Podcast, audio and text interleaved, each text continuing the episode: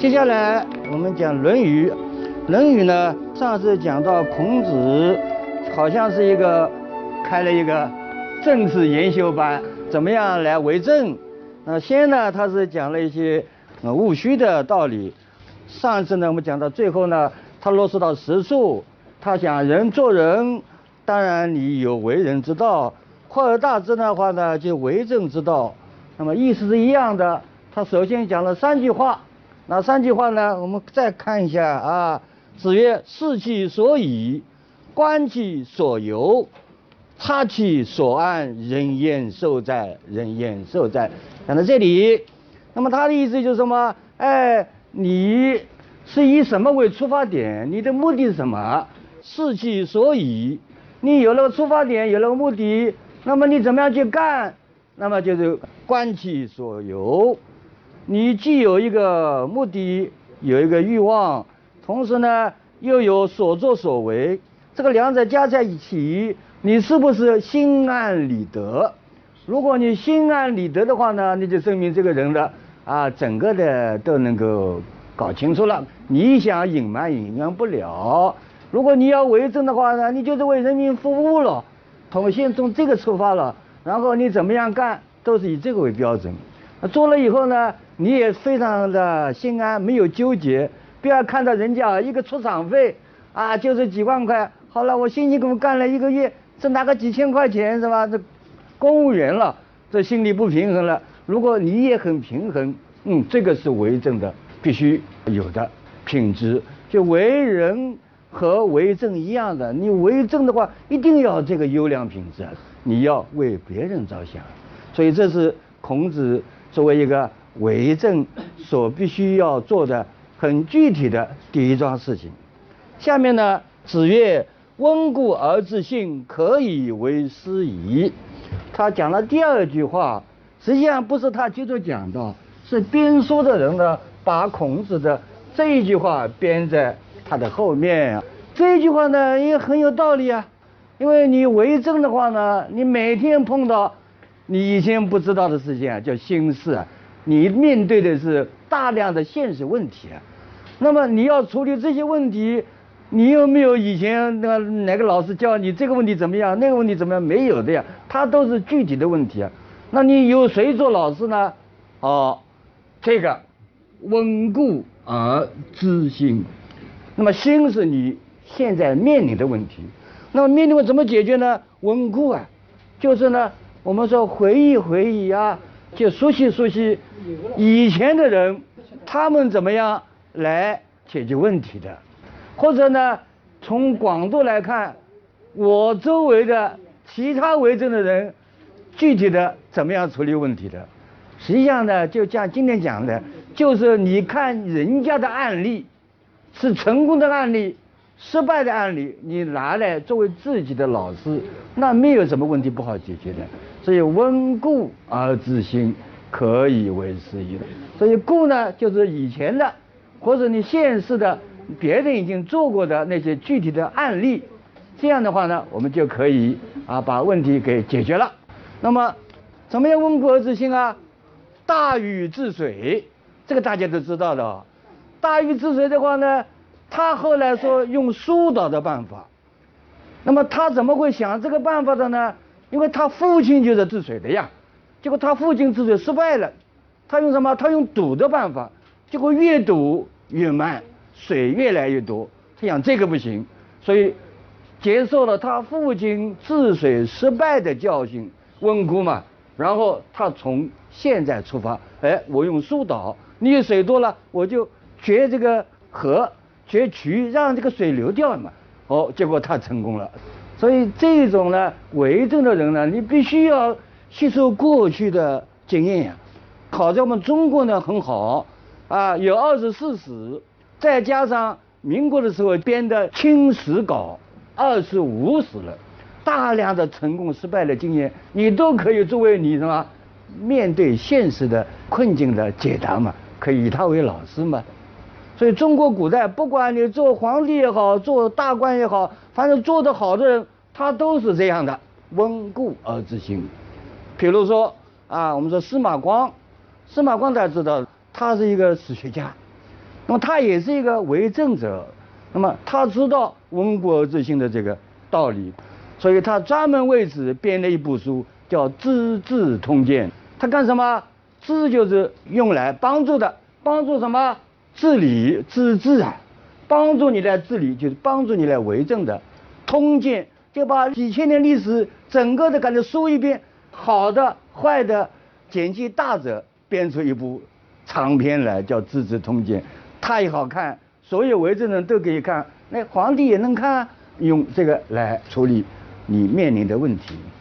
不仅司马光懂得这个道理，宋代呢也有一个很有名的官员苏东坡啊。那苏东坡大家知道的，他学识学识很好的，实际上呢他为政也很好。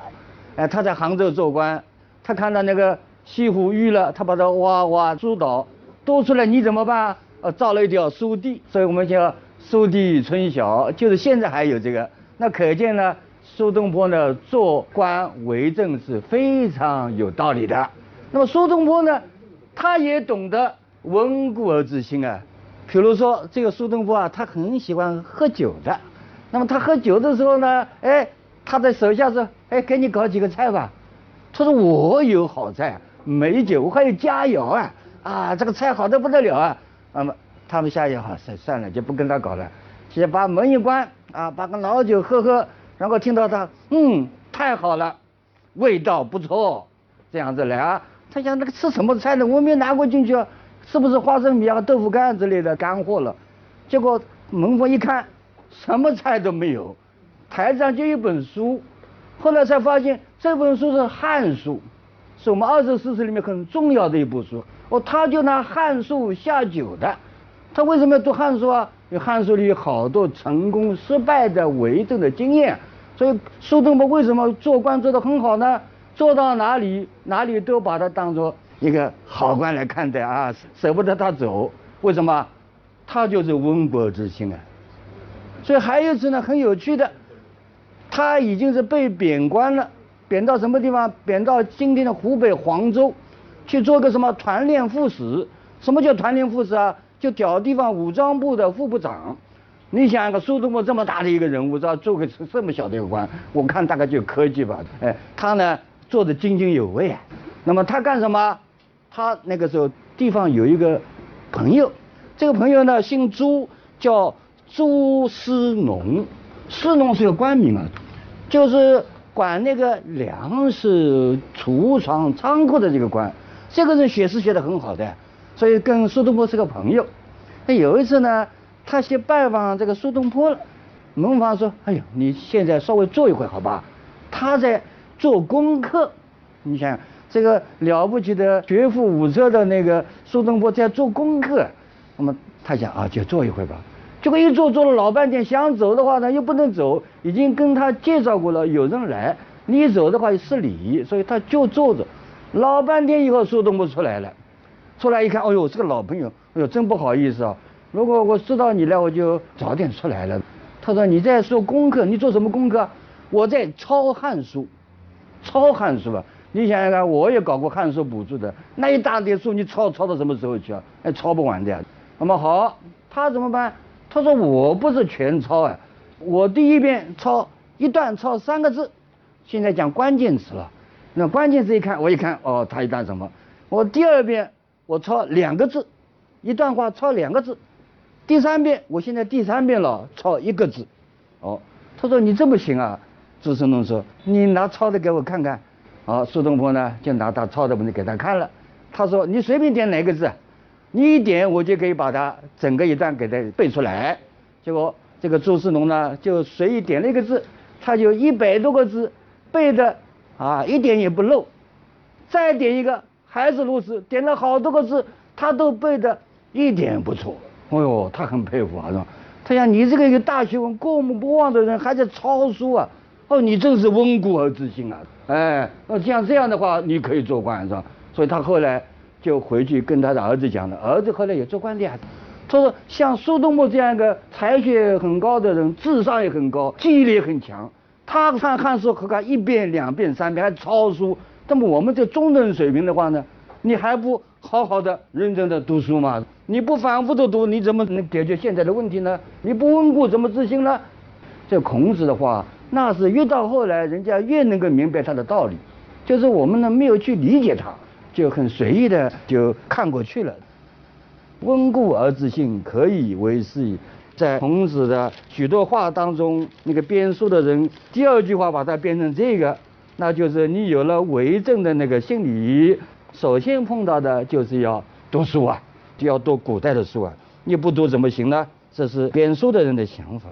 这历史上像这一类事情很多啊，比如说刘邦带着他的军队把那个秦的首都给占了，结果呢，他碰到新问题了呀，他是个义军啊，这个是秦国的首都呀。他这么厉害，能够把全国统一了，这个地方你怎么治理啊？结果他想了半天，和他的一个团队一起商量，那怎么办呢？就发现秦国为什么搞的这一摊招呢？就是他成功也是法律，法律非常严非常细，但是他失败也是法律啊，因为太苛细了，既苛又细。那么怎么样呢？我到这里来，话不多啊，你们老百姓干你们的事，我跟你约法三章，哪三章啊？杀人者死，你杀了人，你要抵命；伤及盗者抵罪，你伤了人，偷了东西，那按照你的轻重抵罪，就三条，没有其他的。这样的话，把这个秦的那个首都咸阳给摆平了。这是我们说的，那吸收前任失败的教训啊。我们再看啊，历史到了那个宋朝，赵匡胤他也是一个了不起的英雄啊，建立了大宋。结果他转眼一想，他说：“我为什么能够建立大宋呢？他以前是我们中国最动乱的时候，叫五代十国，就五十几年呢，那个中央政权呢换了五次，梁、唐、晋、汉、周，他是周的那个大将。后来他又又把他变过来成了大宋了，还有十个国家，五代十国嘛，那真是乱糟糟的。那么他想，那怎么样把这个国家安定下来呢？哦，他做这个结论。”为什么这么混乱呢？关键是那个时候啊，军阀割据，很多人拥兵自重。那么你有军队的话，他不听你指挥啊，而且呢，你稍不留神，他就把你的中央政权给推翻了呀。那怎么办呢？哦，他想了个办法，说大家呢都有实力，你带军队干什么？就是想生活过得好一点，那个有钱有势有权了，我都给你。有一次呢，他把所有的那个军官都招来，请他们喝酒。喝酒的时候呢，他说：“你们要的我都给你，你要做官我给你做大官啊，你要封什么我给你封，哎，你要多少俸禄我就给你，就是你把军权交出来。”好，大家想哦，这个赵匡胤这个人，阿拉讲叫卖令得清啊。好，你什么都给我，我就把军权交出来了。所以宋朝他开国以后都是文人带领军队的，所以他的国家呢，哎，军事力量是没有以前这么强，但他比较稳定啊。宋也是一个经济很发达的社会，因为它比较稳定了。这个是有名的，我们历史上叫杯酒释兵权，用一杯酒来解除了许多将领啊、军阀的兵权。他是闻故而知新啊，他回想五代的这么混乱局面，什么道理造成的？就是因为五人干政嘛，所以他现在重新来一套。好了，这是温故而知新的关于为政的说明。那么你既然温故嘛，你就要读书了。所以我们把这温故呢再扩大之，读书啊，这样东西啊，有人说这个人学问很好，呃，这个人没什么学问，什么道理呢？我告诉大家，在那个三国时代有一个人，这个人呢姓董，叫董玉。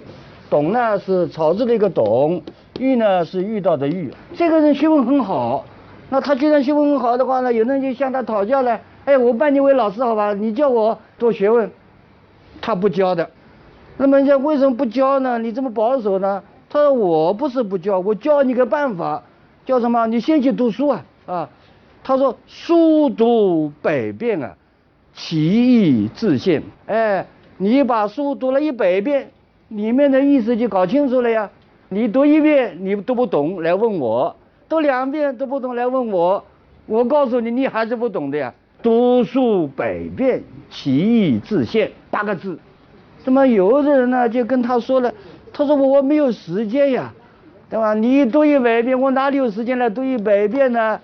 这个董玉呢，就讲了一个很有名的一个词，这个词呢现在成为一个专有名词了啊。山芋，这个十字旁一个鱼啊，山余，剩余的意思。他说山芋啊，就叫什么叫山芋啊？我告诉你啊，冬者岁之余，冬天下面是一年的最后的时光，它是剩下来的。为什么古代冬天寒冷啊？又没有空调，那冷到什么什么事都不能干了呀，农活也不能干，谁不能干？这个时候呢是多余的时间，你去读书呀，每年都有这个读书的大好时光呀。好，冬者睡之余，夜者日之余。你晚上每天师傅很忙，晚上你总不忙了吧？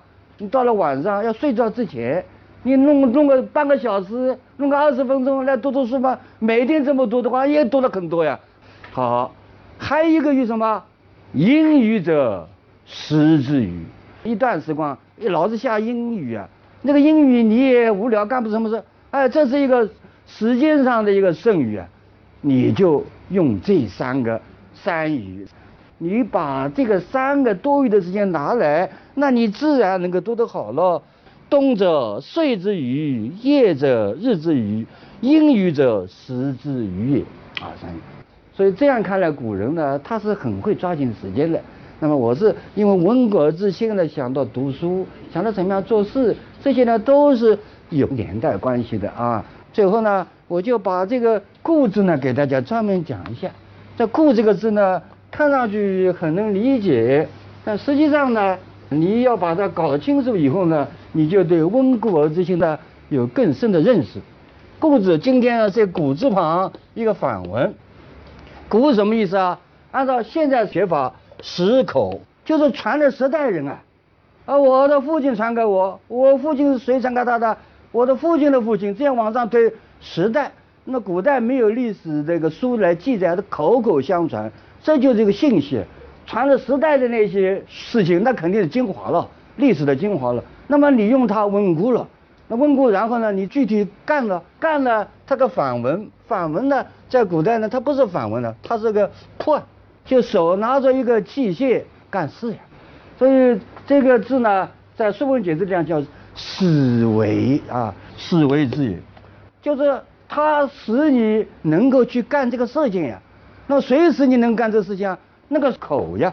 就是口口相传的经验，古代的那些成功失败的东西，那就可以供你来干事了呀。所以《说文解字》讲，所谓故就是使为之也，就是驱使你能够把这个事情解决了。啊，所谓故就是口口相传的经验，来供你今天干事。那么孔子讲的对的呀，稳固而知新啊，可以为师矣，就这么回事。好，下面呢。孔子一句话又被编书的那个编上去了，你如果不明白的话，他也有点莫名其妙。子曰：“君子不器，器就是东西啊。”那么现在讲起来，君子不是东西啊，不这个意思。所谓不器的话呢，器是一个具体的东西，它可以有具体的用处的。如果你这个原材料的话呢，它不是一个具体的东西啊，它可以有无限的可能。孔子的意思就在这里。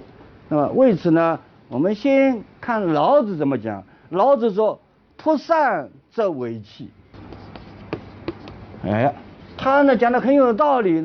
破就是一块玉啊，一块那个原始的从啊矿石里产出的玉，它还没有雕成龙，也没有雕成凤，也没有雕成各种各样的首饰。哎，它有无限可能。等到你一旦雕成某一个器的话，它就不能动了呀。啊，比如说我钓个玉碗，那只能盛饭；我钓个玉瓢的话呢，只能舀饭，它就不能盛饭，所以它就固定了。所以君子不器的话，哎，君子他不能成为一个专门的器。那为此呢，我先把那个铺给大家解释一下。铺呢，在甲骨文时代呢，它先刮一个矿山，矿山里面呢，它有玉，这个玉呢，要把它采下来，所以用一个芯。手抓着心，心有力气。再什么砍这个玉，砍下来，它下面还有筐啊，一个篓子，把那个装在那个筐里面。好，这就是破，就是刚从矿山里面采下的原始的玉块，没有做任何的东西，这就是老子讲，如果你把它修整以后，把它雕刻以后就散了，那就成为一个具体的器了。但君子不器，作为一个有学问的、各方面都有能耐人，他不能成为一个单一的器具。那么这话对的呀，因为你为政啊，你不是搞什么那个具体的那个工作呀。比如说我搞水利的，那么你只要像什么李冰父子就行了。呃，如果我搞医学的，那么讲医学家就行了。但你是为政，碰到是各种各样的事情，这个时候呢，你不能说哦，我是医生，我这个不懂。我是管水利的，我那个不懂，你不行啊，你必须什么都懂啊，啊，完全都能够处理啊，那就是叫不弃，所以这是很有道理的。那么我举个例子来说吧，哈，什么叫不弃呢？西汉的时候，有一个宰相，姓丙，甲乙丙丁的丙啊，他的名字叫吉，吉祥的吉，丙吉。丙吉做宰相的时候呢，他很有趣的，他呢也不需要。考察各地的风情了，那么他就在首都驾着车子出去了，看看情况。是一个春天，他看到路上呢有一两伙人在打群架，哦，打得头破血流，有人倒在地上了，奄奄一息了。结果旁边人说：“你自己去管一管呀，啊，你这个宰相出去嘛就行了呀。”他说：“这个事我不管。”为什么不管？他也不出声。后来又走走走，看到前面有一个人赶一头牛，哦。跟我把车停下来，为什么停下来啊？他看到背赶那个牛啊在喘粗气，哎呦，他说这个不对啊，是不是？啊，他就问了，为什么这个会牛会喘粗气啊？是不是你前面干过重活啊，或者怎么样，还有流汗啊？就问情况，是不是有道理要喘气，还是没有道理要喘气？好了，过了以后呢，结果他的手下就说了，你这个宰相叫试问，试问，就是问的没有道理。啊，哎，试问，问的没有道理。结果他说你们不懂哎，他说我是宰相，现在人家打群架，他只有管法律的人去搞他。我现在在这来呢首都，首都就叫京兆尹，他可以派人来的。如果你再小一点，我在长安，长安令，长安的那个令啊，他也可以来管。这我去管干什么？我不是横插一手吗？这个不干，是吧？他有专门的人。我看牛为什么？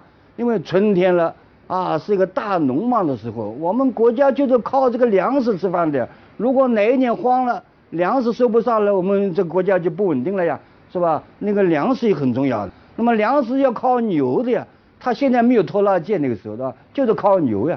如果牛生病了，如果是一个牛生病还就算了，如果一批牛都是瘟疫。那怎么行啊？啊，那我们粮食收不成了，所以我要问问清楚。所以我是宰相，我就管这个大事的呀，管那个全面的事。哦，他说的对的呀，这叫什么？君子不器。啊，我不是具体管某一桩具体的事情呀，对吧？如果我是某一个具体的官员，我感觉，但是我管大事的时候，我就要权衡，我就要站在高处，把大事抓在手里。那你不能这样做的。所以君子不器，说的对的。比如再举个。我们近代孙中山，他是一个革命先行者，现在一百五十周年了。哎，他搞治国方略、搞革命、搞军事都搞的呀。但是你知道他是一个什么专门家？他是个医生呀，他还曾经开过诊所的呀。但他成了一个为国家办事的为政者的话，他就不能再站在医生的那个气这个角度来看问题了。你叫全面看问题，所以君子不器。那么现在如果大家都这样的话呢？具体事情没人干了咯。那么孔子是讲一个方面，实际上他反过来的话呢，具体的官员一定要什么？一定要气，一定要气的，就一定要有专业。唐朝唐太宗，但唐太宗呢也是一个非常有名的国君了。他呢有一次呢叫他的手下去找人才，他找谁去找呢？他下面一个大臣，姓封的。封德仪啊，封德仪，这封德仪呢，为他找人才，结果好多时候呢，一个也没有给他举上来。哎呀，你真是啊，这我给你办的事，你怎么这么样拖拖沓沓的？结果封德仪告诉他了，说不是我怠慢了啊，我没有积极的那为你办事，也不是不尽心，但是我到处去找啊，没有人才呀。这哪里有人才呢？我看看都没有。结果到底还是唐太宗的他是不起，他什么都搞得清楚。他就跟封德义说了，他说你说的话不对呀，这是。他说我们用人用人啊，他倒过来的，跟孔子相反的，用人如器。他也讲气，他也是读过孔子的书的。我做国君，我不能成为专门家呀，啊，我去专门去搞水利，搞什么？但是我用人的时候就就用人就要如器啊，啊，每一个人专门人才给他专门的事物。你是法律人才，你就管法律；你是军事人才，管军事，那都是这样子来搞的呀。你不能要他全才呀。君子虽然不器，但是我具体事情就一定要是器啊。他就这么说的，各取其长。每一个人他有他的长处，你就要取他的长处。古之治治者，古代的那些把国家管理的好好的人，且借财于易代乎？难道到前代去借财吗？哦，有张良很行啊，萧何很行，那你找不到呀？你现在就有啊，你不要去找那易代的呀，你找现代的，是吧？正患己不能知，最讨厌的是你不了解。不患人之不己知，患不知人也。就是最怕你不了解，安可误一世治人哉？你怎么能够污蔑这个一个时代没有人呢？人有的是，就是你眼睛没看清楚，你老是用叫求全责备的那个眼光来看人，那是没有人才的。他可能水利搞得很好，但他这个脾气很大，对吧？老是发牢骚，那怎么办呢？你不要管他发牢骚，你就给他水利给他搞就是了。所以他就这样讲，你怎么无一事之人呢？都是人才，就是你看到底什么人才，你就什么用处，你就要一定要像什么用人如己啊！你需要盛饭的，你就找碗呀，你不要找瓢呀。哎，如果你要喝水，找杯子呀。你不要求全责备。我们休息一下，好吧？